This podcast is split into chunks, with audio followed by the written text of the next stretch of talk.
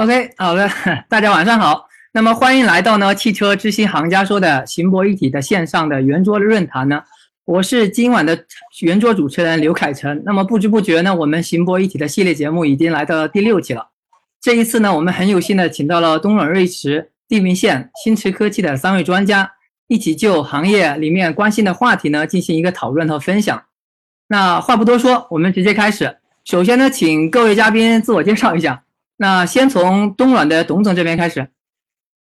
啊，呃，大家好，呃，线上的朋友们，大家好，我是东软瑞驰自动驾驶业务线的董小航。呃，我这边主要负责呢，就是关于市场的一些推广活动，以及呃与具体的我们的客户的一些对接。嗯嗯嗯嗯，然后是地平线的文尧总。好，各位汽车之心的观众，大家好，我是来自于地平线的刘文瑶，主要负责是产品市场的相关的工作，很高兴能够在这儿跟大家聊一聊我们对于行业的一些理解。嗯嗯，好嘞，再就是 新驰的贾总。呃，线上的观众大家好，我是来自新驰科技的贾建龙，呃，我在新驰主要负责呃智驾的这个产品线和这个呃产品推广，很高兴认识大家，谢谢。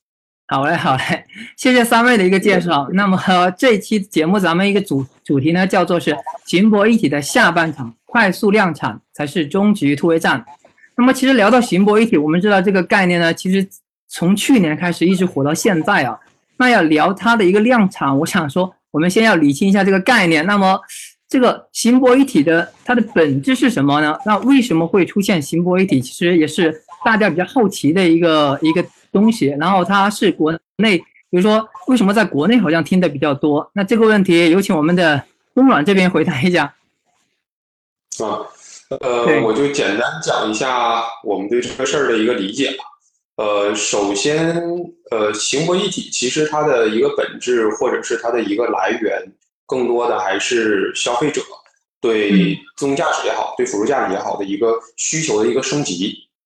这个升级是怎么理解呢？就是说，从以前的呃单个控制器的局部的功能，开始向这个集成之后的多种功能之间的这种一个协同。然后呢，从以前呢，就是说人要去适应这个功能，比如说以前人用就是我们很简单的最早的什么 EVER 的这种呃 ACC 啊 ICA 啊，可能人要去适应这个功能，有的时候它可能很吓人。或者说它变道变得很很匆忙，人要适应功能。但是现在呢，人市场已经对这个事儿已经有一定的了解和学习了之后，人开始去定义这个功能，希望这个功能更像人，而不是像一个机器。所以呢，就是在这些整体的一个市场的一个拉动的情况下，我们行博一体这个产物呢，它其实是一个必然的。然后同时呢，再加上这个我们整体这个芯片领域也在不断的进步啊。它给我们的这个上层的这种复杂的算法提供了很好的土壤，所以我们这个行博一体开始逐渐的被 OEM、被消费者能够接触到，能够认可到。嗯嗯，了解。那它呃，为什么好像在国内提的比较多，好像国外好像就不是很提这个概念？嗯。呃，可以分两方面来说。嗯，第一呢，其实行博一体这四个字儿，其实如果你换一个词的话，它就是预控制器，对吧？它其实就是一个预控制器。那么，呃，预控制器其实在国外也是有的啊，比如说我们非常熟悉的一些国际的大厂，他们也有一些预控制器啊。所以，只不过这个词儿在国内会比较火。第二个维度呢，就是还是我刚才讲的，就是市场的维度，就是中国的车辆用户的基数。然后道路复杂的程度，以及消费者需求的这种差异化的需求特别丰富，而且特别多多样化，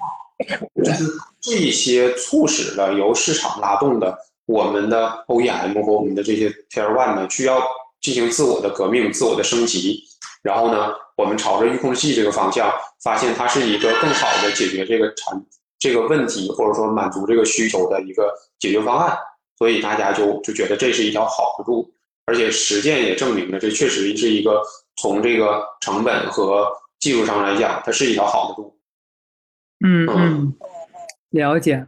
东软是从一个预控器的角度去跟我们呃回顾了一下，为什么说行博一体会出现，然后从这个国内的这个一个角度去分析它的一个现象。那么，呃，现在我想请地名线的咱们文瑶总来呃分析一下，就是现在业内呢有一种说法说，呃，行博一体它是从 ADAS 到高阶智能驾驶的一个必经之路。那我想，呃，从我们的角度如何去理解这个观点呢？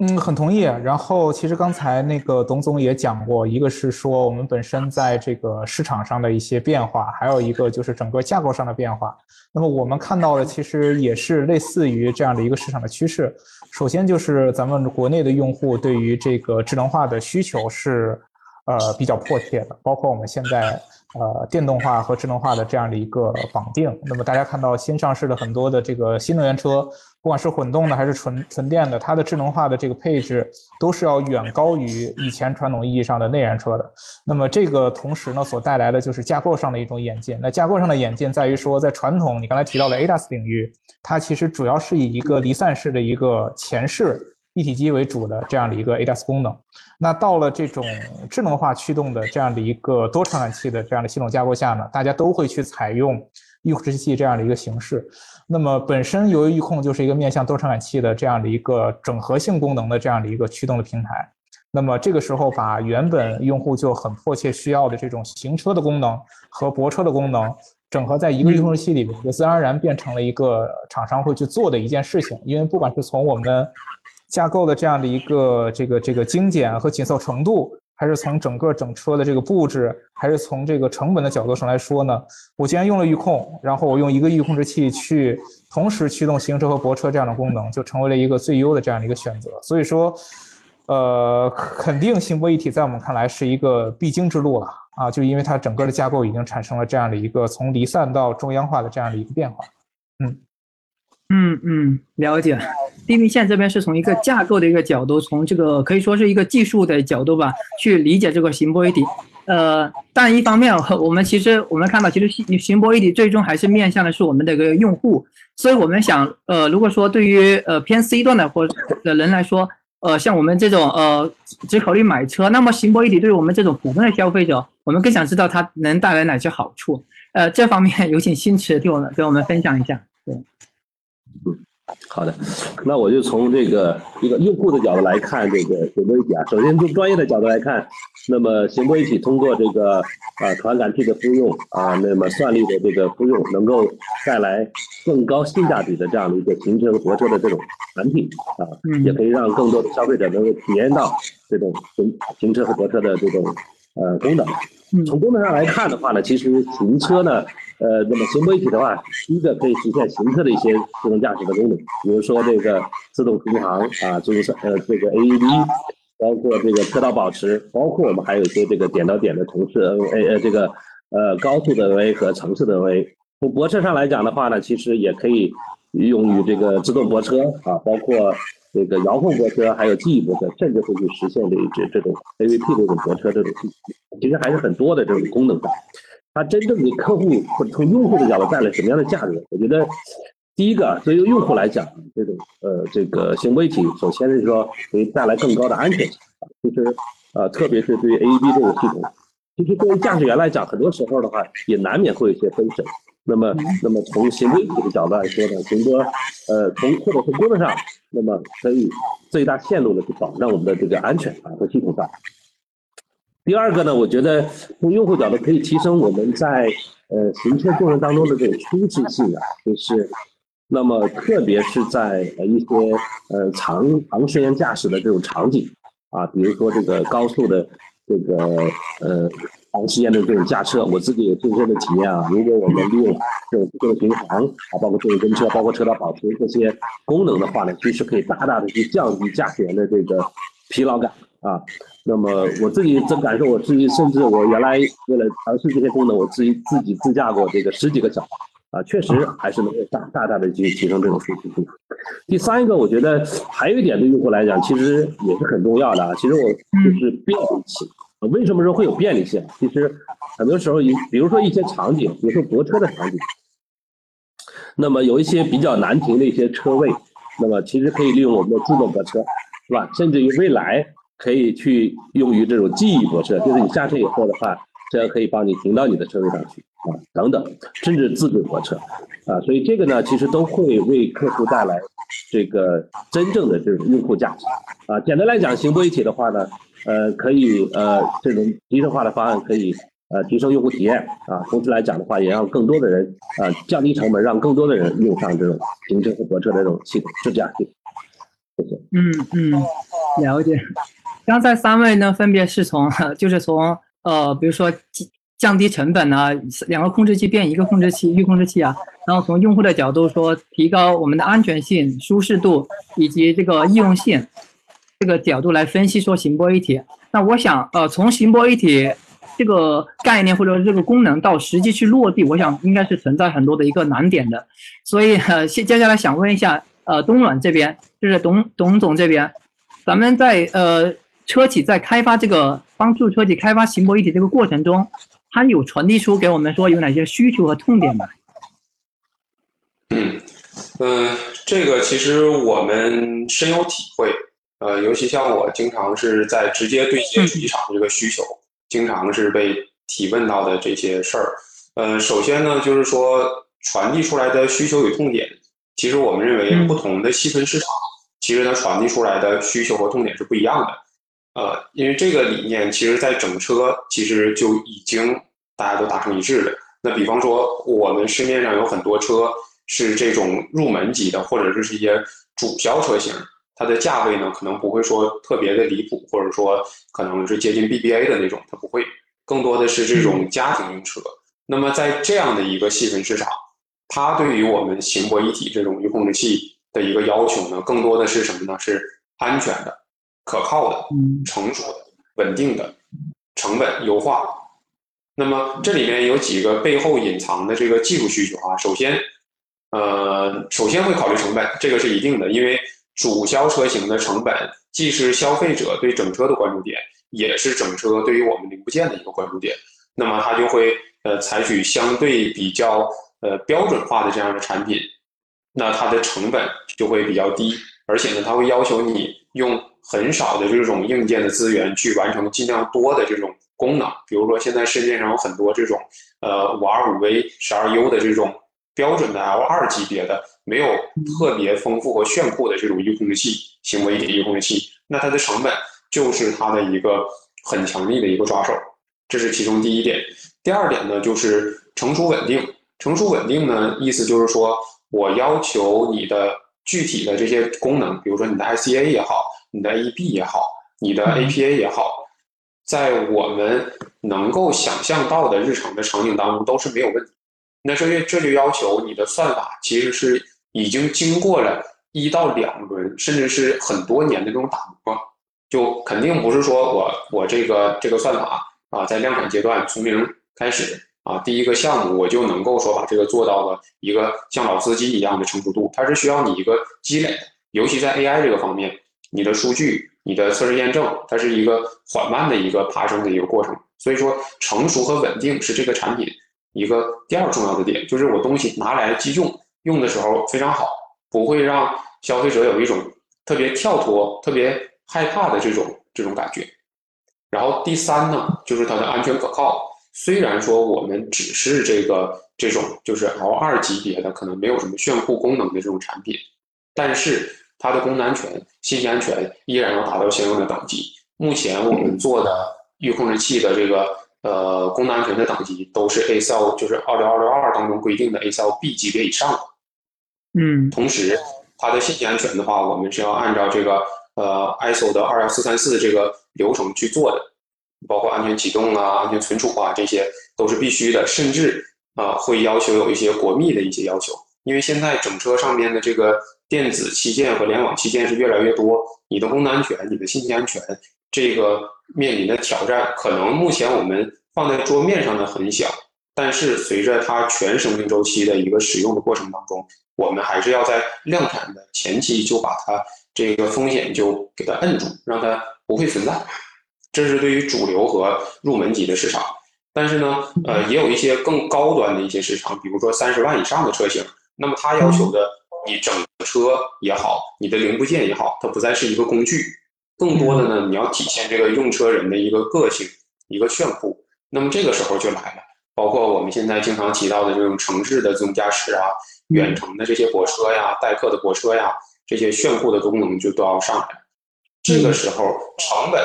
可能就是我前面说的那些都有，但是除此之外，你的这个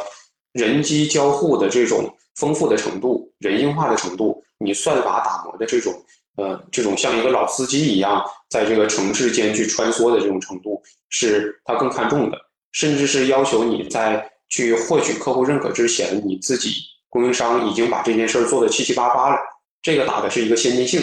所以总结来看，就是说，嗯，车企在去选择市场上行为一体这样的解决方案的时候，呃，相对比较呃。嗯，标准化的入门级的需求呢，那就是说成本、安全、可靠和成熟度。然后呢，相对比较高阶的需求呢，就像这个我们本次跟这个地平线和新驰合作的这款音控制器两样，它讲究的就是一个更高级的性能、更复杂的功能和更多的一个应用场景，体现这个消费者的一些呃热爱这种智能化的这种标签儿啊。所以这个是我们的理解。嗯嗯嗯，了解。对，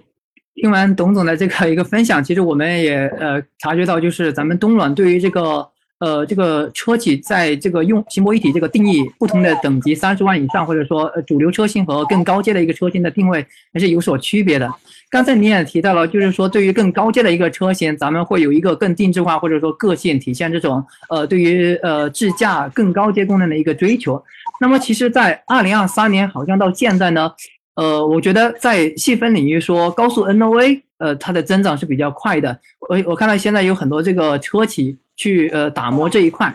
所以现在也想问一下，就是呃地平线，对，问一下咱们的文瑶总，就是说，那现在的呃，如何看待现在这个 NOA 快速增长的一个这个趋势呢？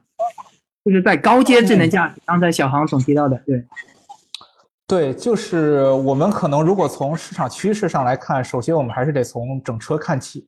然后刚才其实这个董总说了，就是我们整个现在市场的这个多元化的需求，它对于行博一体这个概念，其实会拆分成各种档次的这种不同级别的行博一体的需求。那么贵的车会有相应更贵的这样的一个行博一体的需求，然后呢，相对来说更走量的这种价格比较亲民的车辆呢，也会有对应的这样的一个行博一体架构的这样的一个需求。但是它背后的一个本质的原因来自于整个。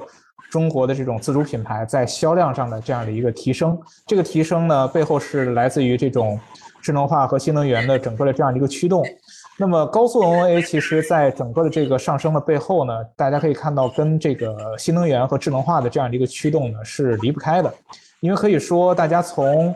呃，你像我们在2021年去在理想 ONE 上去量产这个征程三的这个高速 NOA 的平台，大家那可以看到，就是国内的这些新兴的头部的新能源势力。它于对于这种，呃，L2 就是 NOA 这个档次在高速 NOA 的这样的一个配置的渗透率，它的这个渗透率是要比其他的传统的企业是要高出很多。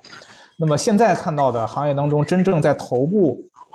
去装配这样的高速 NOA 功能的这样的一个车型，也基本上都会是以这种新能源的车型为主。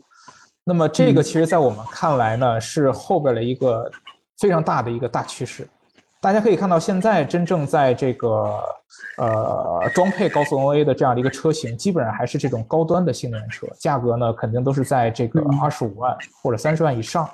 那么，但实际上大家可以看到，如果我们整个看整车的市场，那么这种二十五万、三十万以上的车辆，在整车的市场价位分布当中呢，只会占这个呃比较小的这样一部分，大部分的车辆它的价格区间还是在二十万以内的这样的一个档次。那么这个档次其实。除了这个这个这个去年卖的很火的这个比亚迪之外，那么我们在这个档次的新能源车，其实目前还没有特别高的这样的一个市场的渗透率和这样的一个市场的普及。那么更不要提对应的这样的一个 L 二以上的这样的一个 ADAS 的功能，或者是叫高速 NA 这样的一个功能。所以我们其实觉得，这个我们二零二三年看到的这些在高端新能源车领域的这样的一个 NOA 的落地，只不过是一个开始。那么我们后边可以看到，由于这个有更多的 OEM 在这个二十二十万左右、三十万以内的这样的一个档次都在发力这样的车型和功能，未来肯定会有更多的这样的一个车型去搭载能够实现高速 NOA 的这样的一个行博一体的这种平台和架构啊，这个是我们的一看到了一个一个点，就它的市场上升空间其实是非常非常大的啊。嗯嗯，了解。文耀总刚才是提到，就是说高速 NOA 在未来覆盖，其实现在还只是一个呃一个很很还没有那么铺量的，就是未来还是一个高速增长的一个趋势。那么其实刚才董总跟文耀总都提到说，呃，围绕着主机厂，就是说围绕角色去做好这个一个行博一体。那我想提到，因为我们在场的有有芯片厂商，有预控制器厂商，那我们想问一问，就是说，那对于车企如何去，我们三方如何去协同，去赋能它的一个差异化的一个竞争能力，去加快它车企的一个这个行博一体的上量，加快它的一个创新研发，对。那这个问题，我呃有请我们的贾总先，我们三位都回答一下。对，贾总这边先，嗯，好的。首先呢，我们从一个芯片厂商的角度，如何去这个差异化，包括这个加速创新。我觉得首先，这个芯片厂商要先练好内功啊，就是这个内功的话，就是我们要应该要提供有竞争力的这种芯片的硬件平台、软件的方案。那么这里边其实这些内功就包括硬件啊，包括这个 DSP 啊，包括这个供应链啊，还还甚至还包括车车规的这些相关的这种认证。我刚才提到了像 S L 六二这个功能安全的认证，S Q 版这种认证，包括这个配件安全的认证等等。另外一个呢，我觉得从从从这个芯片厂来讲的话，从产品规划上，要因为芯片的整个的这个。可以说相对比较长的，所以从产品规上上来讲的话，要考虑到面向未来的这种产品规划啊，所以这个也需要跟呃主机厂，包括我们的 Tier One，去深度这种沟通和交流，来去规划我们整个的一个设计我们的整个的一个芯片。第三个呢，就是说我觉得从芯片上来讲的话呢，可能要要有足够的这个宽度，因为实际上从市场来看的话呢。呃，各家主机厂它整个这个电子电器架构的这个定是不一样的啊，并且它的需求也是不完全一样的。所以从我们今天来讲，作为一个基础的硬件平台来讲，要有呃不同的芯片来满足不同主机厂的这个需求，导致它的一个宽度。第四个呢，我觉得很重要的其实就是跟咱们三方啊，就是包括这个。Tier One 啊，主机厂，还包括我们整个的合作伙伴，这个生态体系要紧密的这种合作，就需求要沟通。第四个、第五个的话呢，我们从落地上来讲，我我其实这个排练还是蛮长的，大家要分工协作，呃，高效率的去打造这个整体的一个方案，把它做到量产啊，大规模啊，规模化。嗯，谢谢。嗯。感谢贾总的一个分享。那么，呃，作为同为芯片商的呃地平线如何思考这个问题？文耀总，对，很同意贾总刚才说的，就是贾总刚才说那个宽度的那个点很很重要。因为我们其实最开始上一个话题，我们就在聊这个整个多元化的需求。那么你就设想一下，如果说一个呃定位豪华高端车企，对你需要一个芯片的平台，然后还有一个是定位于这种主销价格区间的车企，也。给你提出一个平台的需求，然后你对这两个这个车企只能用一个同样的一个芯片产品去打的话，那其实是不满足这两个的需求的。因为高端对于它来说，它对算力的要求也更高，它的功能对于性能的这样的要求也更高。那么它在同时对它的用户做车型的推广和传播的时候，对你本身芯片在市场当中的一个影响力，包括你表达出来的这样的一个芯片的这样的一个智能化的能力，都有很高的要求。那么相反呢，如果说对一个这个主销车型的这个 OEM 来说，它可能对于你整个芯片的这个成本，它的要求就会更敏感一些，因为对于它来说，它的车型的价格本身就没有那么大的这样的一个毛利空间，那么所以说它自然而然对成本的这样的一个敏感度就会更高一些。那么所以说最理想的方式就是对于不同的这种档次的新博一体平台的这个需求，客户需求上我们都有相应的。这样的一个芯片的方案去能够去做这样的一个承接，然后同时就是所有的这些芯片产品，它的这个对于合作伙伴和 OEM 的这样的一个应用性要足够的好，就是它的这个呃软件的工具链，然后呢，它的这样的一个开放度，包括我们在整个软件开发上的一个支持的本土化的支持服务的这样的一个程度，都需要有足够的保证。然后让大家能够很好的、快速的在你的这个芯片平台上能够做这样的一个功能和软件的开发。那最后一个就其实我们看到的就是，呃，在尤其在中国的行业，大家由于现在整个的车型的迭代速度是要远比呃其他国家的这个车型迭代速度要快很多的。那我们现在可以看到，现在整个的中国车企的这样的一个新车的迭代速度。不管是从硬件平台还是从软件 OTA 的这个层呃程度上来说，它的速度都要远快于世界上任何的一个其他的汽车这个发达国家，对吧？那所以在这个程度上来说，我们看到的很多 OEM 对于你的呃硬件的或者这个芯片平台的这样的一个成熟度的要求是很高的，因为对于他来说，他没有那么长的周期去等你去从一个不成熟走到成熟这样时间，因为他可能等你成熟的时候，他的芯片他的竞争对手可能已经率先。呃，车型上市了，所以在这个层级上来说呢，我们的整个的芯片的这样的一个成熟度，包括你在之前你的新的产品之前的这样的一个量产的经验，都会被这个 OEM 作为一个它的这个选择的一个很重要的一个考量方式。啊，这个其实也是我们现在比较这个这个这个呃这个在考虑芯片规划的时候都会去考虑的一个点，就是我们之前的。量产的案例如何能够复用到我们之后的这个新的芯片规划当中，然后让 OEM 能够更好的、有信心的去选择我们这样的产品？嗯嗯嗯，对。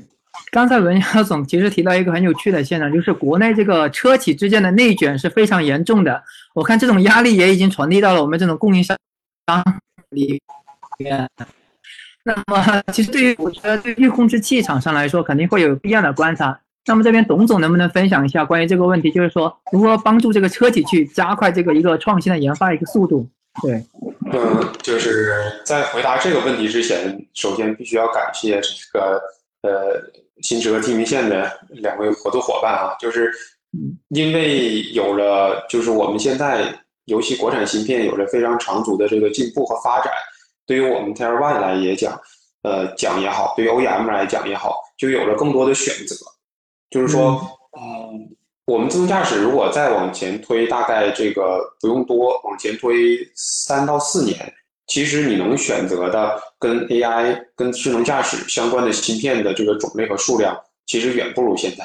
那么也就是说，有点类似于茶壶这个煮饺子，你可能有很多的 AI 的这些创意啊，这些算法呀，这些东西你很难落地。但是呢，随着我们这个国产芯片的这个行业的这个蓬勃发展，我们能够在非常好的这个芯片的这个土壤上去让它开花结果，这是要感谢这个我们芯片的伙伴们的这个努力的。这个呃，但是呢，通过这个事儿上呢，我们也反映出来，就是芯片多，那其实在每一个芯片平台上面，Tier One 和 OEM 的投入其实是不小的。它肯定是如果折合成这个人民币来算的话，它肯定是亿。以亿为单位的，亿元为单位的，那么这就涉及到了，在这样大的投入，可能周期也不是很短的情况下，如何去加速这样的一个复杂的问题。那么我们认为这个问题要从两个方面来解答。一个方面呢，就是嗯，对于 Tier One 和 OEM 来讲，你要有一个核心的一个平台，这个核心的平台可能是在三到五年，甚至是呃五六年都不会变的一个稳定的这样的一个平台。这是一方面，另外一个平台呢，就是说在这个平台之上，你有可以自定义的这种应用算法、应用生态。那为什么我要讲这两种是能够加速的呢？首先，你一个核心的平台，包括了你相对比较稳定的一个硬件的设计，包括你的呃电电路的标准化设计啊，啊这些整个主芯片之间的这个关键的这种连接，你的这些是一个核心的平台。那你的外围器件、你的 I/O、你的接插线、你的传感器的适配，这可能是一个非核心的平台，你可以随着不同的这个主机厂去变化。然后这是核心平台的其中一块儿。那么核心的平台另外一块儿呢，就是说你的平台的软件这种通用化的，适用于自动驾驶也好、智能网联汽车也好的这种架构。那这个架构呢，它一定是一个开放的架构。那它也是一个相对稳定，而且能够满足安全性的一个架构。那这个架构里面包括你选择的操作系统，包括你使用的这个 AutoSA 的这个产品，包括你针对自动驾驶来设计的各种中间件，包括你的应用算法的一些 framework，包括你的车云、手机端，甚至是呃其他端的这种车云协同的这个架构的一个兼容性，这些是你一个通用的核心的平台。你可能在做不同级别的自动驾驶，或者说你做不同芯片的不同车型的这种中高低配的。预控制器都要去做的这种解决方案，这是我们理解的核心的平台。你要稳定、长久、开放，那这是第一个能够加速的，因为你这些平台是可以大范围复用的，然后降低你的成本，提高你的效率，保证你的质量。啊，第二个层次就是刚才我说到的，你的上层的应用的这种生态的开放性和兼容性。嗯，我们瑞驰之所以打造了这样的一个平台，就是希望。这个我们的生态合作伙伴可以参与进来，因为刚才我前面也讲了，市场的需求是不断变换的，消费者的需求也是不断的变化的。呃，刚才文瑶还讲到了这个车企之间的卷，那么谁也不想做一个跟其他人一样的功能和体验，那么怎么办？那可能 OEM 现在也开始这个下场，作为 Tier 零点五开始参与开发了。那么很多这个玩家呢是主主做这种应用算法的，他们也来跟我们积极合作。那么，如果你们我们作为一个 Tier One 不能够提供一个稳定的、兼容的、开放的这种平台，去让他们在这个舞台上活跃，去实现他们的创意，那其实你就没有办法去加速 OEM 的这种丰富多样的需求的落地。所以总结起来的话，我们瑞驰认为的话，你想加速，必须做好两点。第一点就是你有一个稳定的、开放的软硬件的这样的一个平台。第二点呢，就是你这个平台一定能够支撑你的生态合作伙伴，包括你的友商，包括你的客户，在上面去落实它的有创意的这种应用的算法。那我们的理解是这样的。嗯，了解了解。对，董总和两位其实都是从呃，就是各自的角度提了如何去赋能这个车企。刚才董总提到说平台化，就是呃。我们其实关于这个问题聊的更多是关于呃比较可能嗯比较方向性的。那么我们接下来想聊一下比较具体的，或者说呃比较细分、比较细节的。那么还想聊一聊，就是说行博一体在量产过程中呢，那它对于预控，那么我们只说预控的话，如何去配合它做好这个相应的功能设计和一个产品的一个落地？那么再次有请这个董总，咱们董总来回答一下，就是具体到预控。嗯，具体到预控的话，其实呃，因为今天就是邀请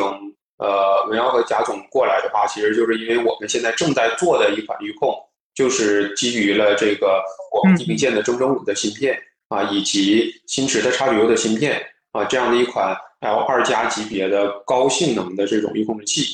啊。嗯，这个预控制器呢，目前我们是呃也算是爆个料，就是。呃，可能很快就会跟大家在正常的这个量产车上面去见面。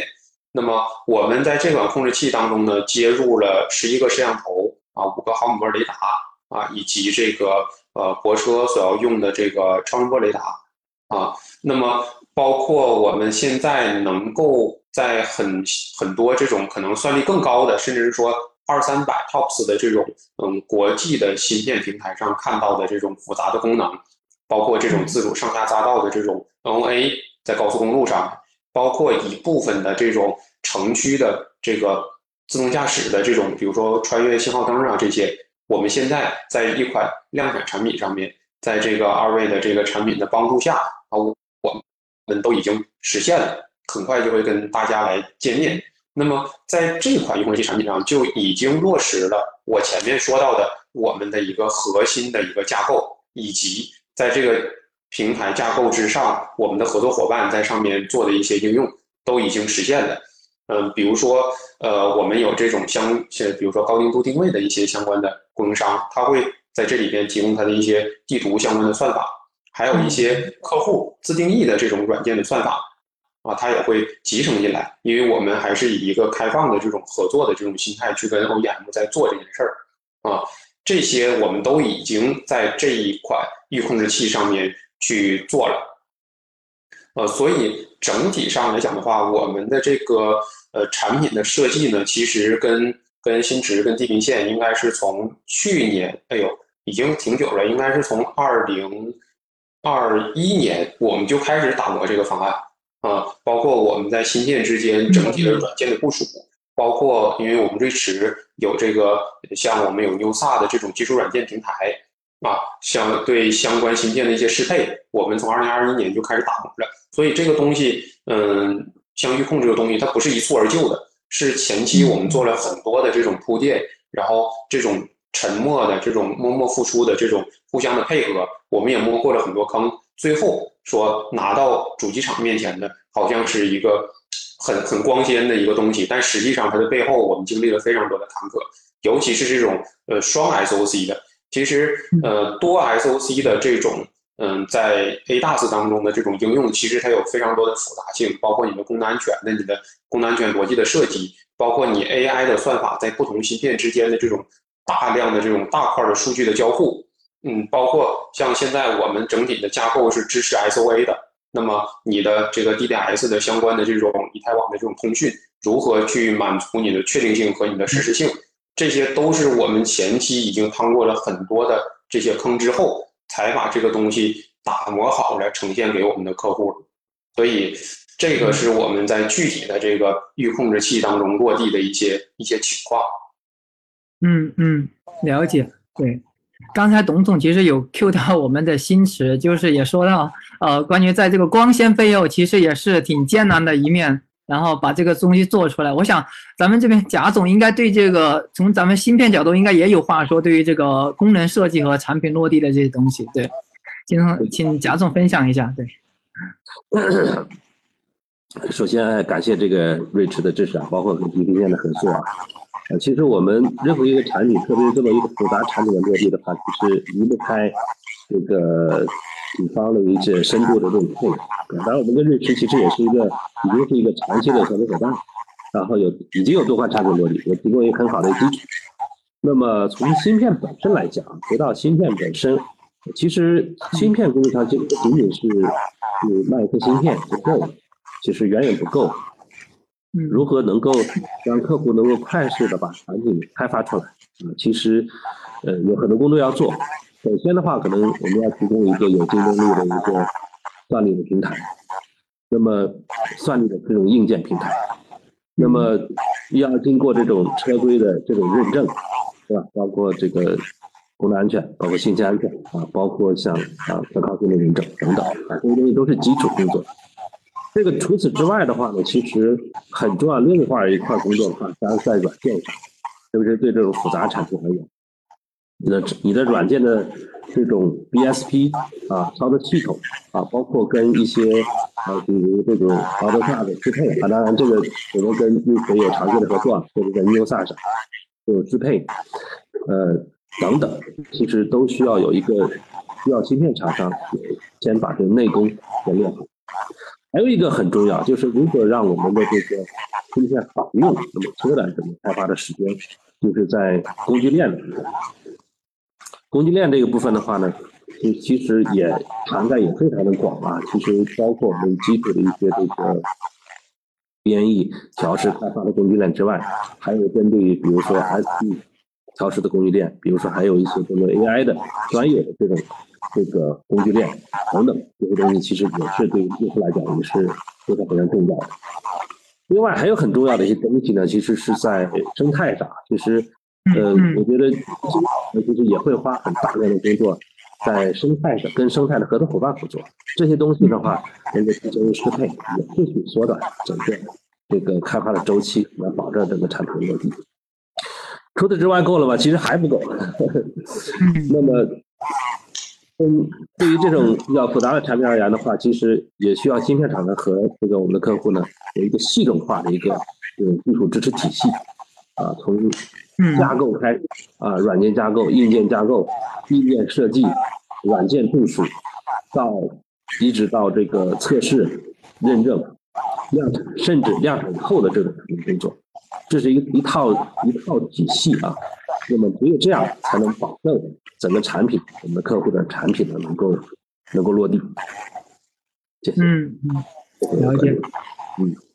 了解。刚刚贾总其实提到这个生态，也就希望大家整体一起才能把它新博一体这个东西做好。对，其实我呃了解到，其实地平线聊生态也是聊的很多的，就其实说明现在对于这个呃地呃那么。张总这边就是对于生态，咱们地平线的一个理解，它对于新博一体或者说呃智能驾驶更远的呃自动驾驶来说，它有起到怎样的作用？能够呃从我们再解读一下？嗯，呃，生态对于我们这种芯片公司来说，一定是非常非常重要的，因为其实咱们刚才说过，我们的市场空间是有一个非常快速的这样爆发式的增长。然后同时呢，我们客户的这个类型是多种多样的，不管是从客户本身的车型定位上来说是一个方面，那么它对于这个产品的不同档次的要求是不一样的。另外还有一个很重要的点，客户本身他的背景，还有它的能力和这个储备也是不一样的。呃，现在行业里面大家讲这种智能化的时候，都喜欢讲灵魂，对吧？但是不同的客户对于灵魂的要求和他构筑灵魂的这样的一个方式、节奏都是有所区别的。那么很难说，在一个供应链的体系当中呢，能有某一个人把这个整个的这个链路都以一个方式，然后去满足所有客户对于不同灵魂的这样的一个需求。对吧？那么在生态的这个，在这个基础之上，生态其实最核心的点是在于说，能够给足够多的这样的一个市场多元化背景下的客户需求带来不同的成熟的这样的一个选择啊，和这样的一个交付的资源的支撑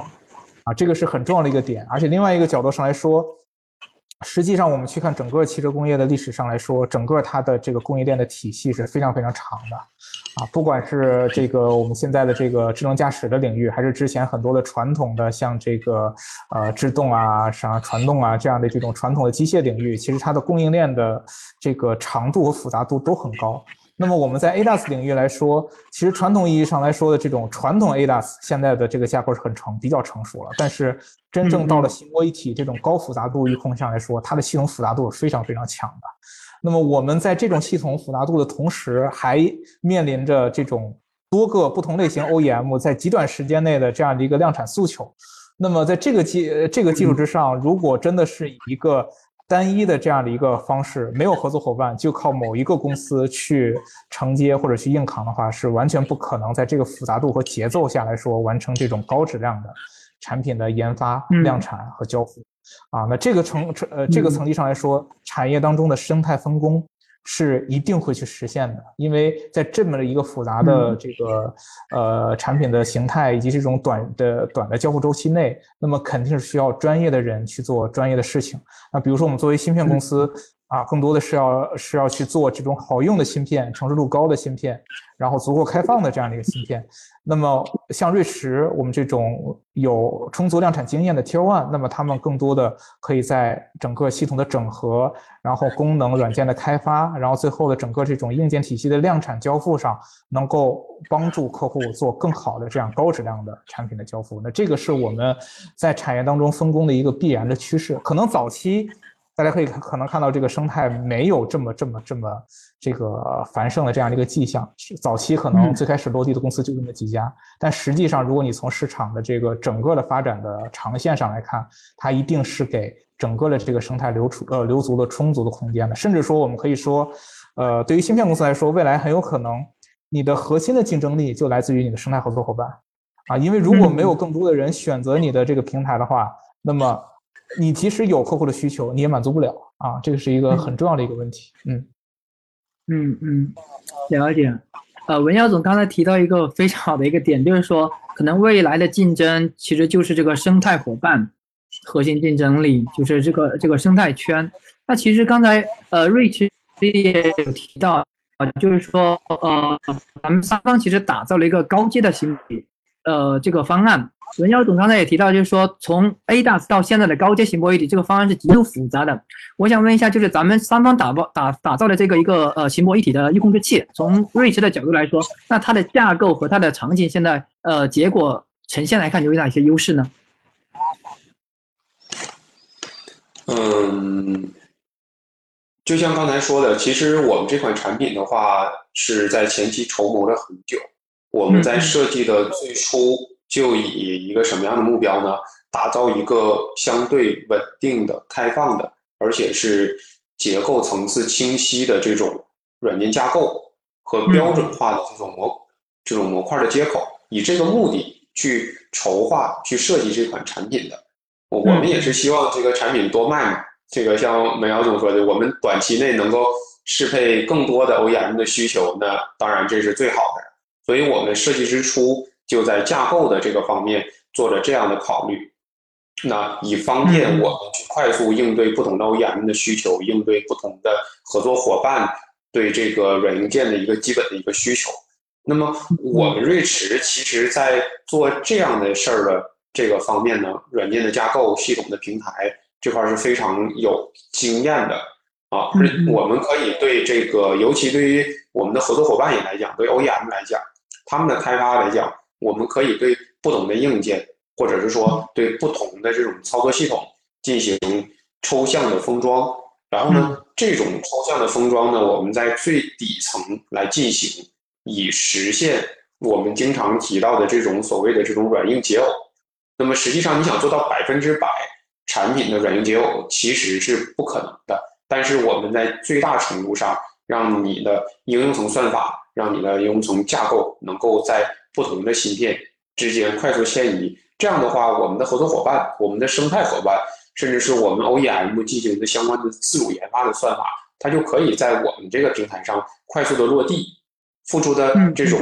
双方付出的这种变化的代价都是非常小的。然后在这个过程当中呢，我们瑞驰呢还会提供像这个呃 USA 这种标准化的 AutoSAR 的。标准的中间件、基础软件，以及在 AutoSAR 标准之上的，呃，为了满足目前我们这种复杂的多 SOC 的这种智能驾驶需求的额外的这种通讯啊、调度啊、资源的管理呀这种需求，那么我们也有相关的产品，比如说这个 NUSA 的呃呃 ASF 这种框架、这种中间件啊，这样的话，我们通过这一系列的。底层的、中间层的平台化的这种搭建，以及前期的这种架构的充分考虑，啊，因为呃，关于前期的充分考虑这个还要补充一点，就是因为瑞驰在自动驾驶这个行业其实做了很多年，对于国内的很多主流车厂，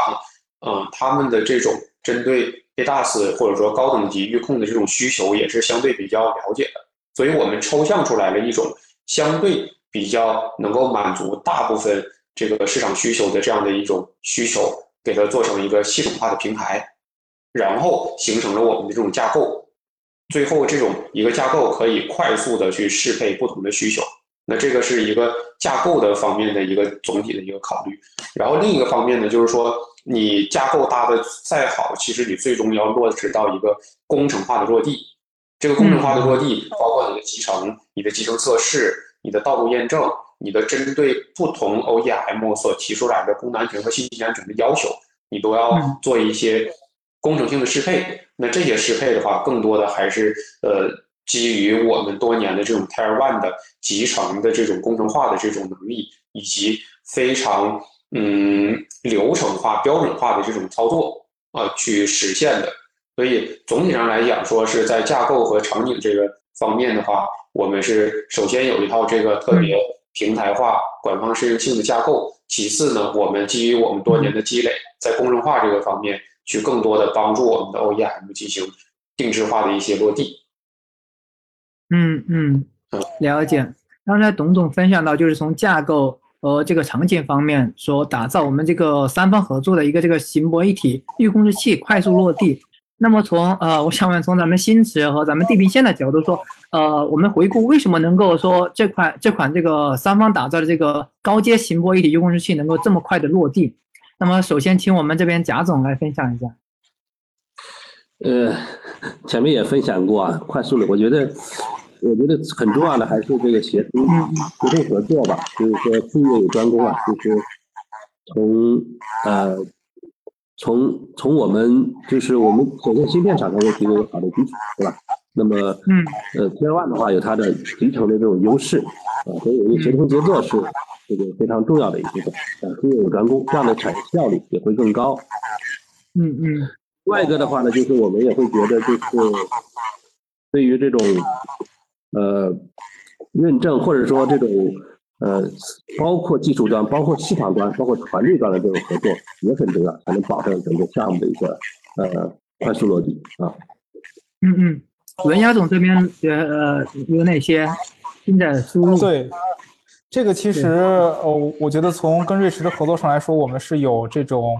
呃，很强的这样的一个阶段感的这样的一个递进的感觉体感，就是因为我们其实，在二零二一年，我们应该是跟瑞驰，呃，开始在征程五上了做这个合作啊。当时瑞驰也是我们征程五在二零二一年年中这个发布会上是说首发的这个 Tier One 合作伙伴之一。那然后我们其实，在征程五发布之前呢，我们之前在征程三的平台上也跟理想做了这个量产的这样的一个合作。那其实对于我们来说呢，我们当时做的一个点就是我们将。呃，征程三上的很多我们跟 OEM 合作伙伴合作的这样的一个量产的经验，能够在征程五的平台上更好的去复用赋能给像瑞驰这种有非常这个深厚量产经验的这样的一个 Tier One 的合作伙伴。那这个其实是核心的，我们看到的，呃，我们能够给生态合作伙伴提供的这样的一个价值。因为其实，呃，最开始的时候，大家可能在行业当中，呃，可以看到在辅助驾驶领域有这么多的公司都在做相关的研发。但是大家的这种面对的问题是要分阶段的。最开始大家是从零到一，那么我们焦虑的过程当中是说，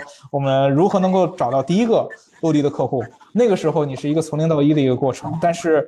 在从一到 n 的时候，你会发现你的烦恼会变，它会变成一种幸福的烦恼，就是当有一堆的这个合作的这个需求，然后和潜在的这种机会进来的时候，对你的产品有各种各样的定制化的需求的时候，你如何能够更好的？在资源有限的情况下去这个解决应对不同的需求，这个就是刚才董总来说的这种架构的这样的一个重要性。那么我什么样的部分是可以标准化的？什么样的部分是在标准化的基础之上，我要开放给客户，能够让他去进行定制化空间的？这些其实都是建立在我们有一套之前有这种量产的经历和一定的这个认知基础之上，你才能去做这样的一个选择题。否则的话。你只是凭空的去做这样的一个事情，你很容易被所有的这个不同的定制的需求倒推着来走，是很难做出这样的一个呃什么做标准，什么做定制的这样的一个选择题的。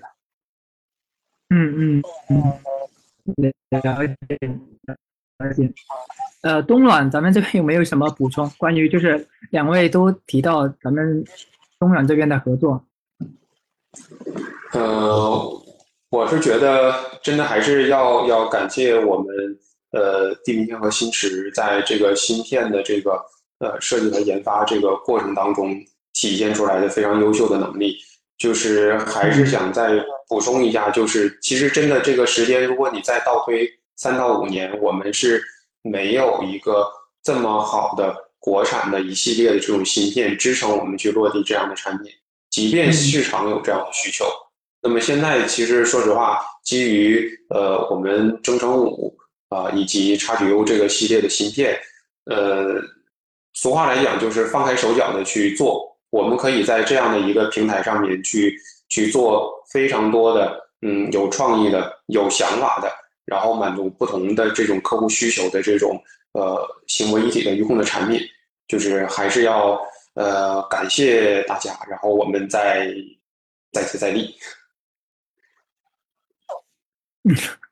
好的好的，对，其实刚才呃，我理解三方其实都提到说生态，但现在其实有一个比较挑战的事情呢，就是可能主机厂它在讲究说我要做全站自研，从新势力到现在越来越多的加入，那我不知道这个会不会对我们说呃供应商来说造成一种或者说一种挑战，或者说一种呃新的一个。情况出现了，所以呃，想问一下，就是那未来，那对于我们这个供应商来说，它还会是一个协同合作的一个生态关系吗？还是说会变成演变成其他的一个呃，可能另一种模式呢？对，从呃，要不然从我们文耀总监呃分享一下对这个问题的看法？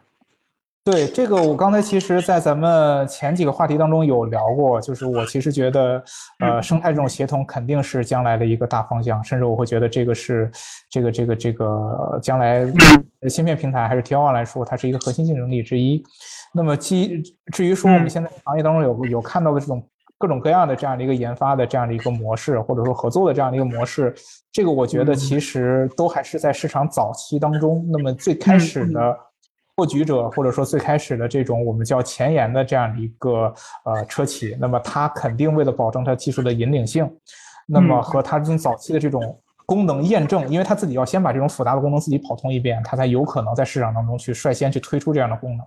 那么，这是一个必然的一个早期的一个阶段。那么，随着之后这样的一个功能越来越成熟，就虽然我们讲了很多年的所谓的 L 二加的量产元年，我印象当中可能从二二年、二三年，我们一直每讲每年都是元年，但实际上大家真正看量产领域真正有多少车在用户端真正去搭载了这样的功能，如果从这个总量上来说，大家可以看到渗透率还是微乎其微。啊，还是跟我们传统意义上来说，比如说这种什么主动安、主动安全这种基础的 ADAS 功能，以及甚至于像像安全带这种强标性的这样的安全功能相比，它的渗透率还是非常非常低的。就是这个行业远还没有到达一个。会由这个机会给到所有生态去驱动的这样的一个市场发展的阶段，它还是一个早期有少数几个人带着往前走的这样的一个格局。所以在这个角度上来说，我觉得将来一定是会是发展成这个生态协同的这样的一个情况。由于你的生态呃生这个市场的空间足够大，需求足够的多样化，所以说一定是生态会是最终的一个格局啊，生态协同。嗯嗯。了解，其实文肖总，呃，从一个特别呃特别有意思的点，或者说特别关键的一个点提到，就是从渗透率来说，其实现在还处于很早期的一个阶段，就是呃呃，也可以看到咱们这边其实是一个坚定的这个生态合作主义者，对，对于未来的一个趋势还是很有见解的。那么对于新奇这边，咱们是如何看待，就是说，呃，供应商会不会是呃说一直走向协同合作的一个这个关系？呃，我们还是比较啊，有请我们我们也是比较坚信这个呃协同分工的这个方向的。呃，其实我觉得主要出发点，我觉得还是数位观光。其实，在呃汽车的产业链还是一个非常长的产业链，其实每一部分都有它的这个专业性啊，做芯片的有芯片的专业性，基础软件有基础软件的专业性，然后应用算法等等都有它的专业性啊，并且其实我们除了做自动驾驶的芯片。这一块合作之外，其实我们在其他领域，包括像呃座舱啊，包括像 MCU，其实都已经实现了很多实现了，就已经形成比较好的这种呃这种呃分工协同的这样的一个架构。那么对于自动驾驶或者 ADAS 这个行业来讲的话，确实在当前阶段呢，我觉得还是有它的一定的这个特殊性的。所以呢，呃，这种呃软硬一体的这种呃。架构也好，或者软硬体，或者全站自研也好，等等，这些呢，可能还是会长期存在的。但整体的趋势上来讲的话呢，其实还是会，特别是针对这种高阶的这种，呃，行为一体的这种方案来讲的话呢，可能行呃分工协作会是一个更好的一种方式，效率整个产业的效率也会更高。嗯嗯嗯，是的。对，正如贾总所说的，就是还是术业有专攻。然后跟文耀总说的一样，现在渗透率还低，其实看不出来说，呃，一个主机厂或者说能够做全部，还是说分工来说，这个效率或者说把这个渗透率提高是最快的一个一个打法。对，然后那问一下咱们瑞驰，就是呃，咱们作为天一级工具一级商啊。会与这个主机厂形成一个半绅士的一个关系，这个合作伙伴，然后在其中又能帮助他提供一个核心竞争力。对，嗯，有请咱们的对，呃，有请董总。嗯，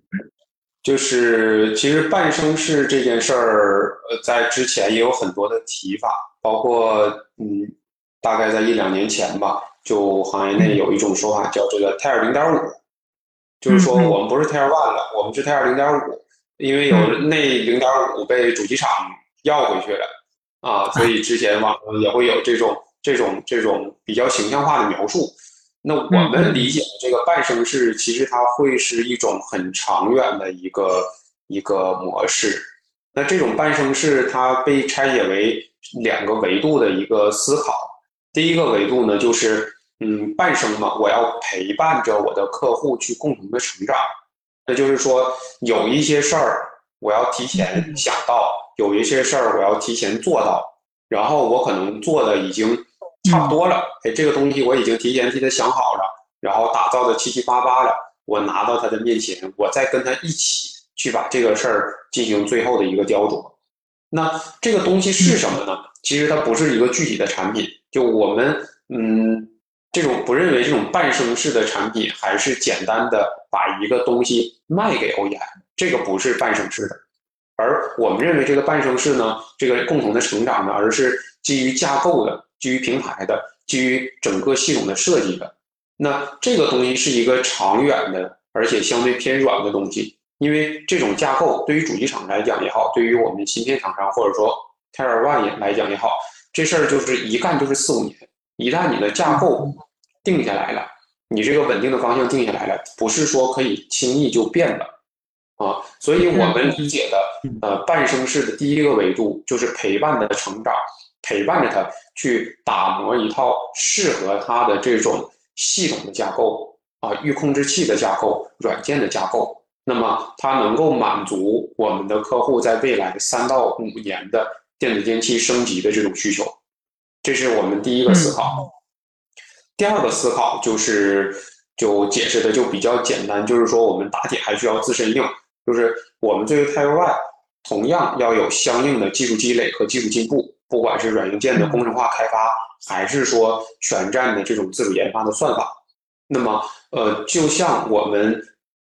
前年跟地平线和星驰在我们目前正在做的这个预控制器上面所做的事儿也来讲也好，就是你要有一段这种沉下心来去去钻研、去研究以前没有人研究过的这种东西的这个事儿，你要有一个这种自我的革命、自我的这个革新的这样的一个勇气和这个能沉下来的心。所以要想做好半生事的话，我们的思考就是两方面。第一方面，你要陪伴他成长，去帮助他打磨一套能能满足未来三到五年的这种架构。第二个维度，第二个思考就是说，我们自己也要进步。我们不仅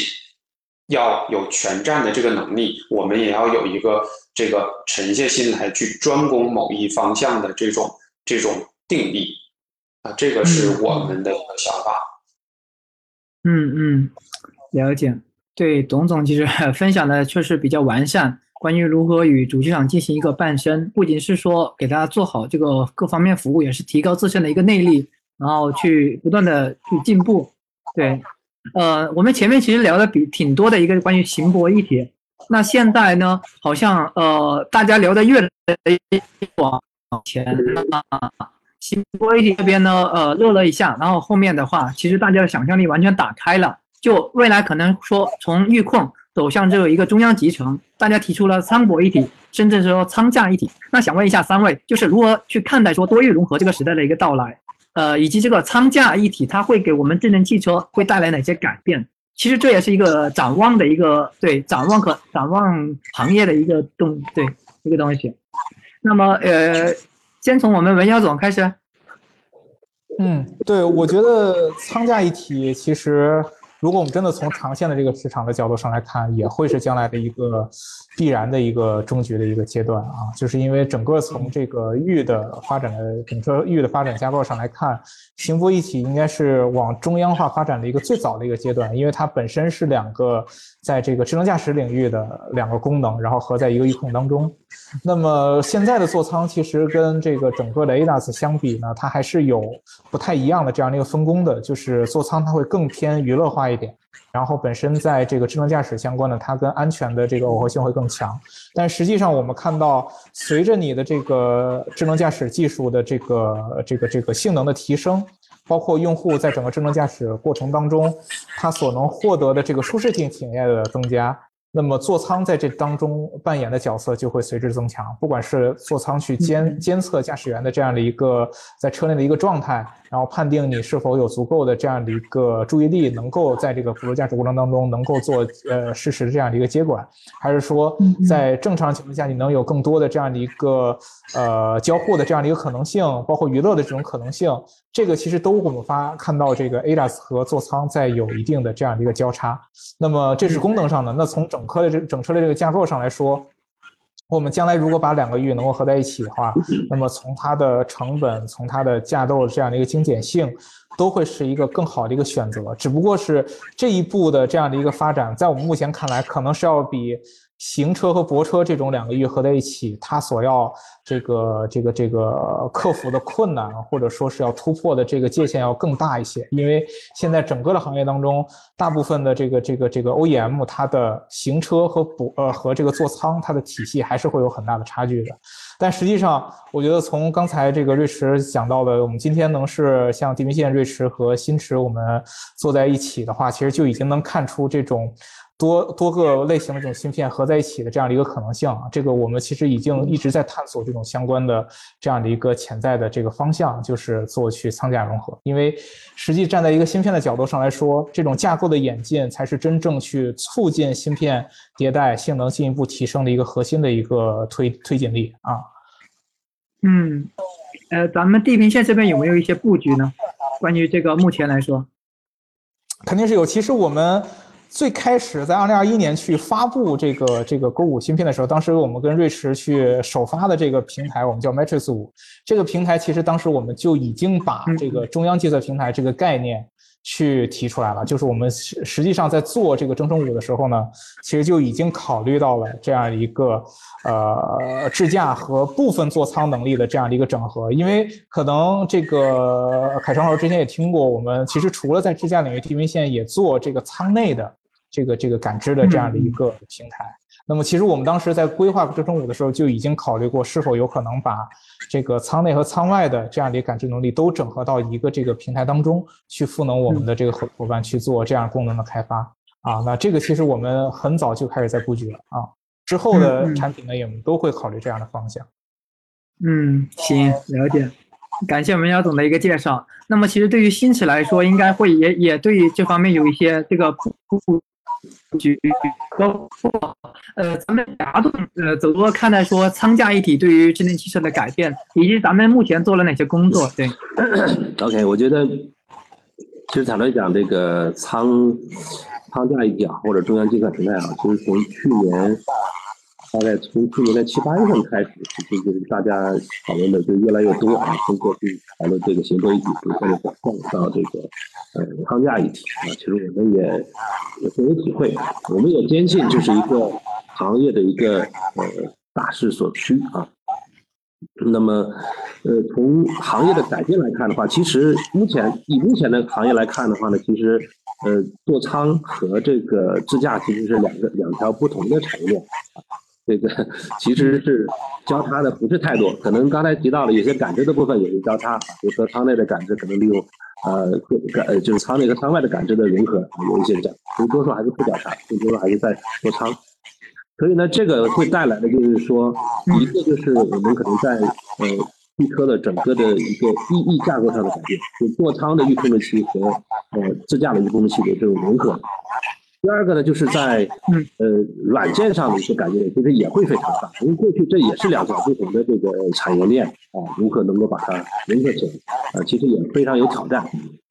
那么这需要就上下游的这种呃呃这个更加的开放，更加能够深度的这种配合起来。那么从我们自己呃从我们自己来看，呃 还有一个我觉得可能长期呃就是。就是行波一体好，舱泊一体好，包括舱架一体好，我们觉得可能会会多种形式会存在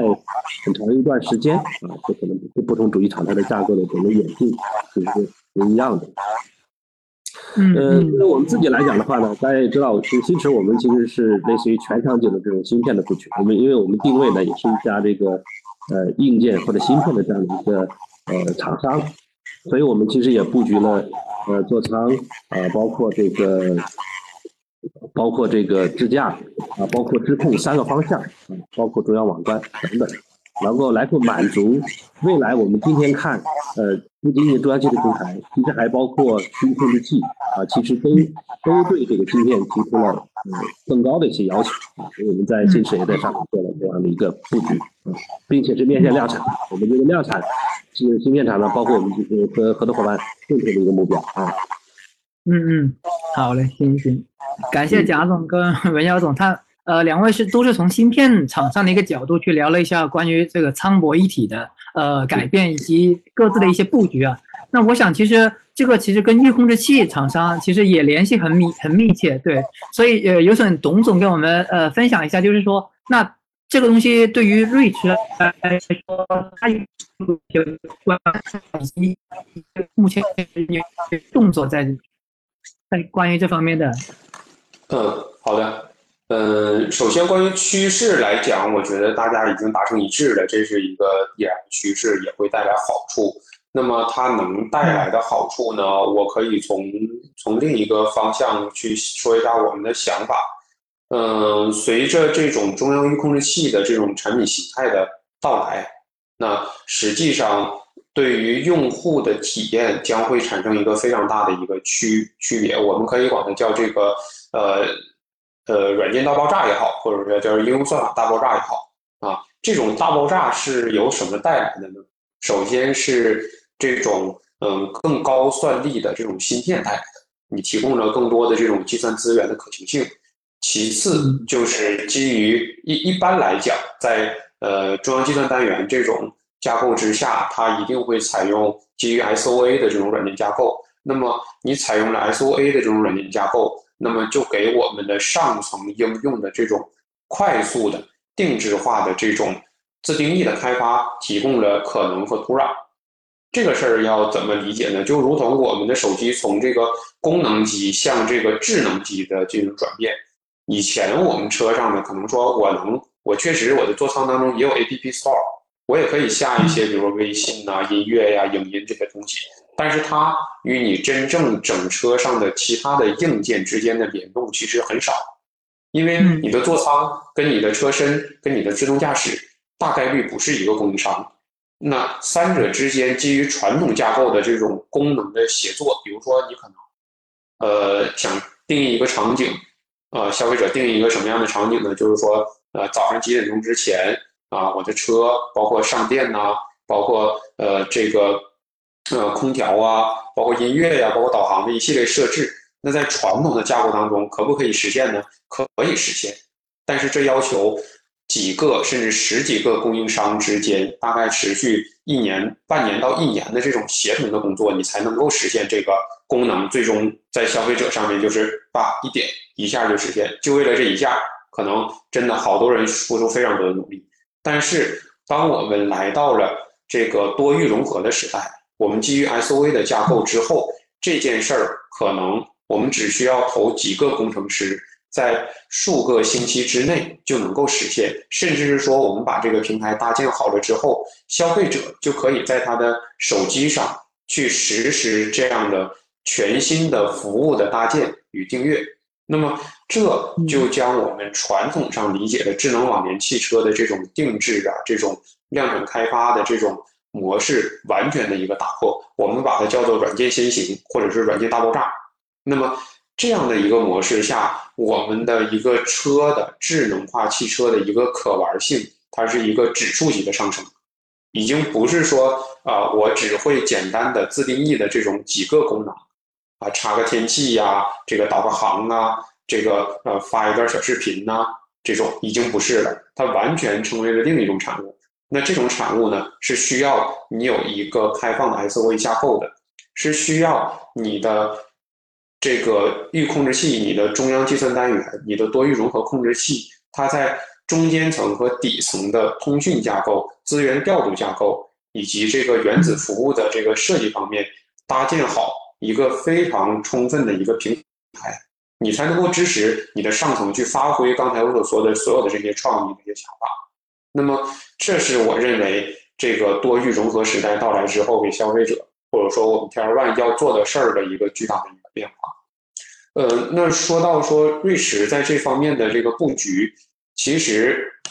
瑞驰还是这个比较低调的，一般都是事儿干的这个八九不离十的才开始对外说。就像咱们今天聊的这个基于征程五和叉 U 的这个预控一样，其实瑞驰在二零二二年的年底。就已经有一款这个多域融合的域控制器，这个量产下线了，是跟我们的其他的这个生态合作伙伴去共同为我们主机厂提供的。那么在那样的一个产品当中呢，我们已经部分的实现了我刚才所说的这种软件大爆炸的这种开发的这个模式，包括 SOA 的架构，包括多域融合的这种通讯，啊，包括这个基础软件的这种跨域的这个呃调度，我们全都已经实现了。那么接下来，像像刚才文耀总也提到了，嗯，我们基于征程五和 XGO 的这个平台，其实它是同样具备相关的这种娱乐功能的一种拓展的。那么后续我们也会在呃做的还不错的情况下，会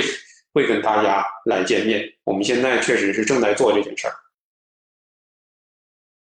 嗯嗯，好嘞，我们也很期待早点看到就是东软出来这些呃关于这个呃仓家一体的这个产品出来。呃，那其实我们之前呢，就是以上呢对于行模一体乃至于刚才聊的仓博一呃仓加一体呢，这个都已经有一个比较充分的一个讨论。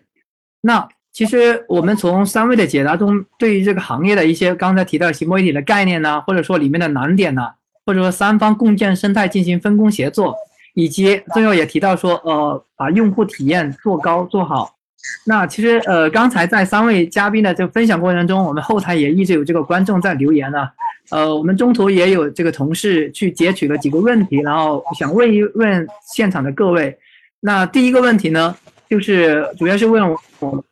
们东莞的，哎，做多了。机场也有算法提供。那对于东软瑞驰来说，如何去看待这个现象呢？啊，有没有说呃需要去应对或者呃应对这个挑战？有没有？呃，分享一下。对，我们其实是非常乐意看见一个这种百花齐放的这样的一个生态的，因为呃，其实。呃，整体上整车的这种智能化，包括自动驾驶，这个搭载率确实还是一个爬坡的一个阶段。那么，只有越来越多的玩家进来，提供更好的产品，我们的这个圈子才能够盘活。所以我们是非常乐意看见有各种各样的玩家在这里面跟我们一起去去摸爬滚打去进步的。呃，另一方面呢，就是其实有更多的玩家进来之后呢。呃，大家主攻的这个细分的领域还是有不同的，能够形成一些相应的互补或一些促进。就比如说，有一些这个玩家呢，他可能更擅长的是这种呃这种呃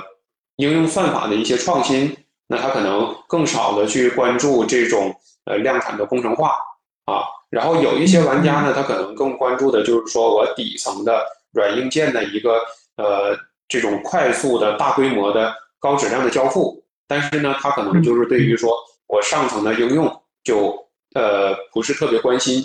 那么也有一些呢，就是像嗯像瑞驰这种呃，基本上是说从底层到上层都可以做。但是呢，更多的呢，我们可以从中间呢切分开，去跟我们不同的合作伙伴去去拼接在一起，去搭在一起，为 OEM 去提供这样的一个产品。那像我们瑞驰呢，其实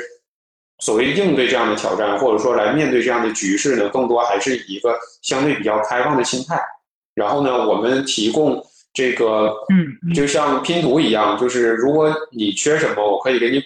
你要什么，我可以为你提供。基本上是一种呃成就彼此的这种一个开放的态势。包括我们整个的一个技术的链条，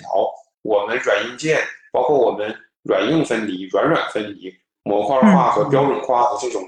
这种模式的一些制定，都是去按照能够成就彼此，然后满足我们 OEM 的需求这样的一个方式去进行策划和设计的。所以，这个是我们来面对这个市场的一些想法。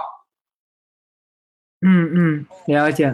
呃，从董总的回答里，我们也可以看到，确实瑞驰是一个比较一直比较开放的，就是说，也就是说，这个市场其实还没有到说，呃，一个存量博弈的时候，说你你多了我就少了，而是跟大家一起把这个蛋糕做大。呃，我理解到是这样，对，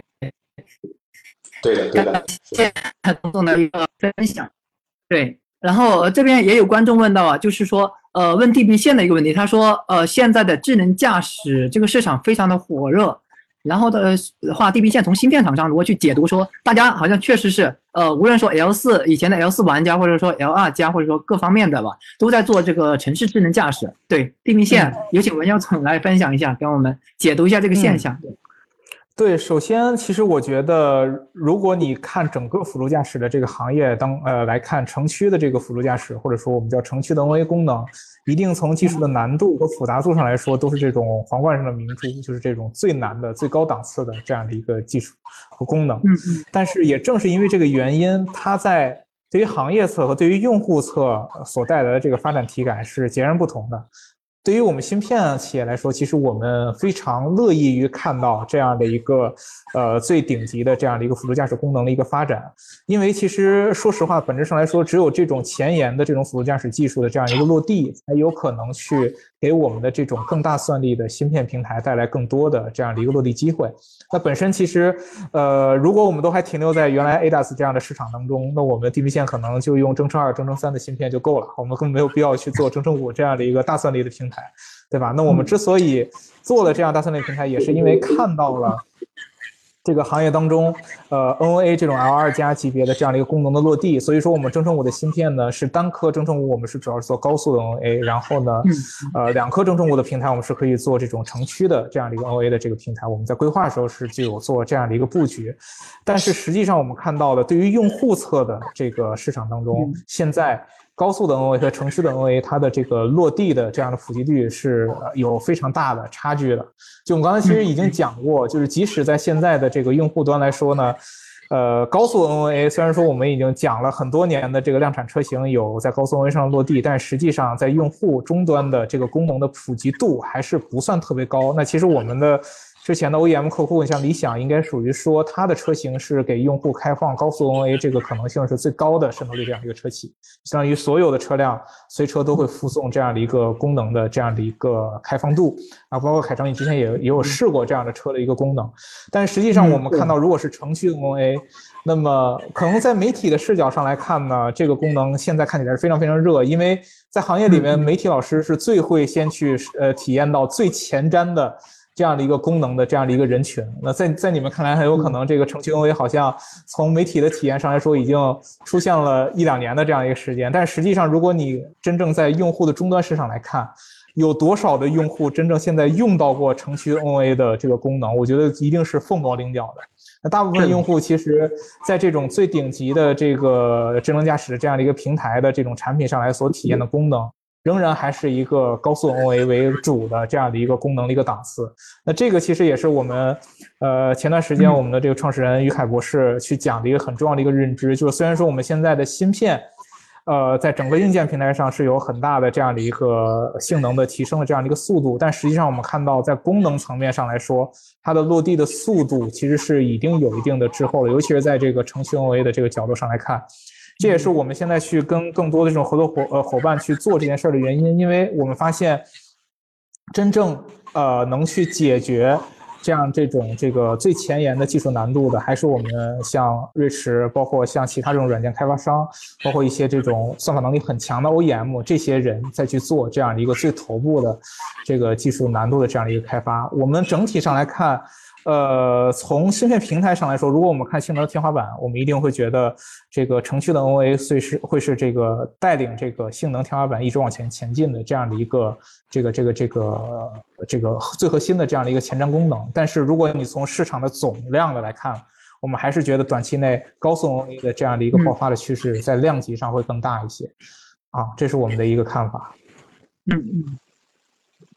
了解，对，呃，其实从文江文文江总的回答，我理解到，就是其实在于这个硬件方面，其实咱们是做好准备了，就是呃，对于包括被对于城市 OA 的发展，咱们其实对于在硬件上已经呃有一个这种基础打好了基础，但是其实我们在这个比较热的一个现象里面，其实也是保留着一种冷的思考，就是说分得清，呃，或者说我们对于 NOA 城市 NOA 和高速 NOA 成熟度有一个自己的一个理解，对，就可能现在高速 NOA 更是一个呃。呃，落地更快，或者说更更成熟的一个产品，对，行，是的感谢文娇总的一个分享。对，那呃，还有一个问题是观众留给咱们新驰的，就他也了解到咱们新驰其实有四大业务，呃，分别是座舱、智能驾驶、中央网关和。高性能的一个录音，所以呢，呃，他再问问您，就是问问咱们的贾总，说能不能从供应链的角度去谈一谈，那行博一体对于这四大业务有哪些挑战或者机遇呢？有请贾总。OK，首先我，首先我觉得确实，呃，整体上还是机遇大于挑战啊。就是呃，新博一体这一部分，其实我们也也是跟这些合作伙伴我们客户，呃，深度的配合，融入到这这一波的这个讨论当中去。呃，具体来讲的话呢，比如说这个行波一体从这个就是算力不断的提升，其实不仅仅在呃。在这个 AI 的算力的提升，其实它对于客户研究的这个提升，所以这部分，呃，也是对应我们现在的一些 E 三的 MCU 的产品，因为我们也是做这个高性能、高可靠的这个高功能、安全的这种我们所有的这种产品。对，这个我觉得是一个很好的机遇。那么第二个的话呢，我觉得在除了像这个，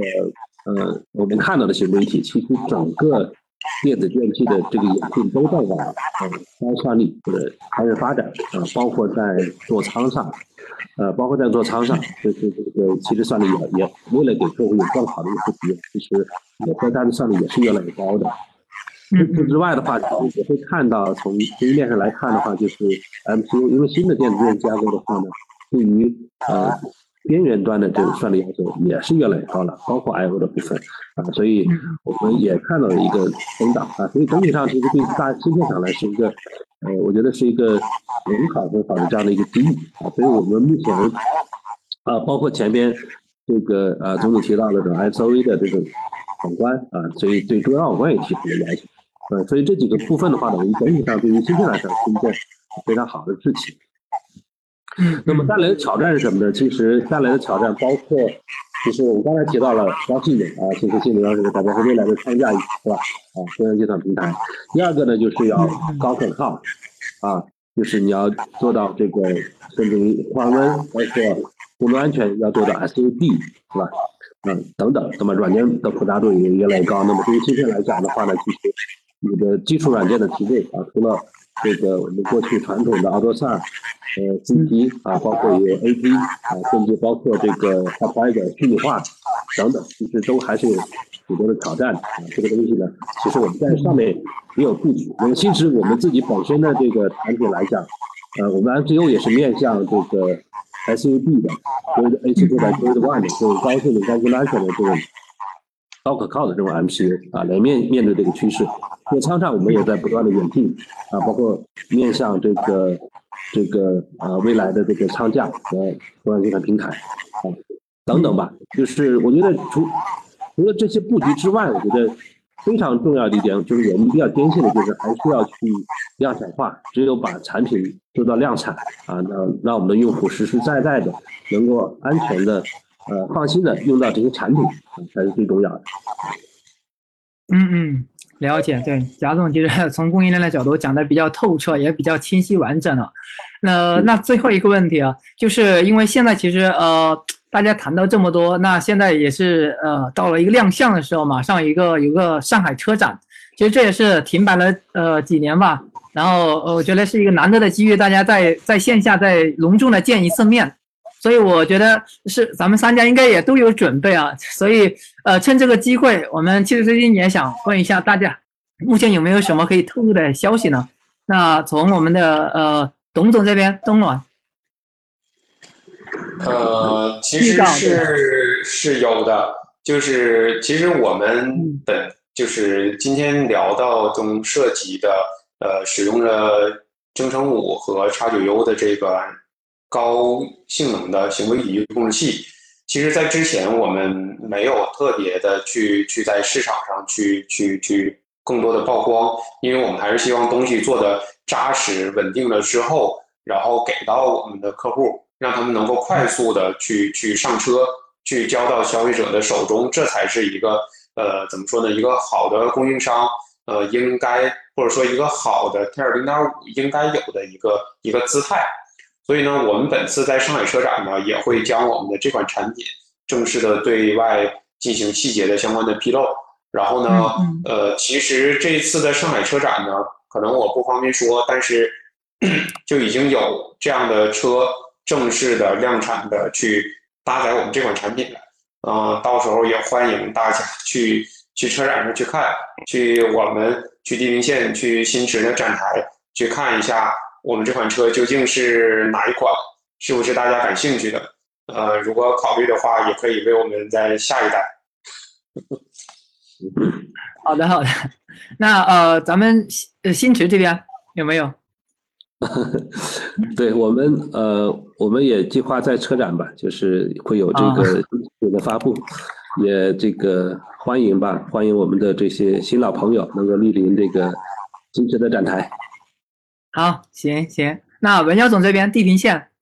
嗯。呃，一个就是刚才其实董总也说了，我们整个跟这个瑞驰，包括跟新驰、一驰我们合作的这个平台的最新进展，在车展期间一定会有最新的消息能跟大家去透露。还有一个就是我们本身，呃，应该从呃上次车上次车展应该还在二一年吧，还是上海的车展。然后我们从二一年到现在，地平线也会有很多的这个征程二、征程三、征程五这些芯片的一些量产的最新进展，去跟大家去分享。啊，然后我们整个的这个量产的这样的一个成果，和我们很多合作伙伴在我们的这个平台上，包括我们那个瑞驰的这样的一个整个开发的进度，都会跟大家有这样的一个分享。那么这个是这个现在和过去，然后我们还会对未来有一些这个畅想式的一些这个发布啊，也会请大家去期待，能够去关注我们。谢谢。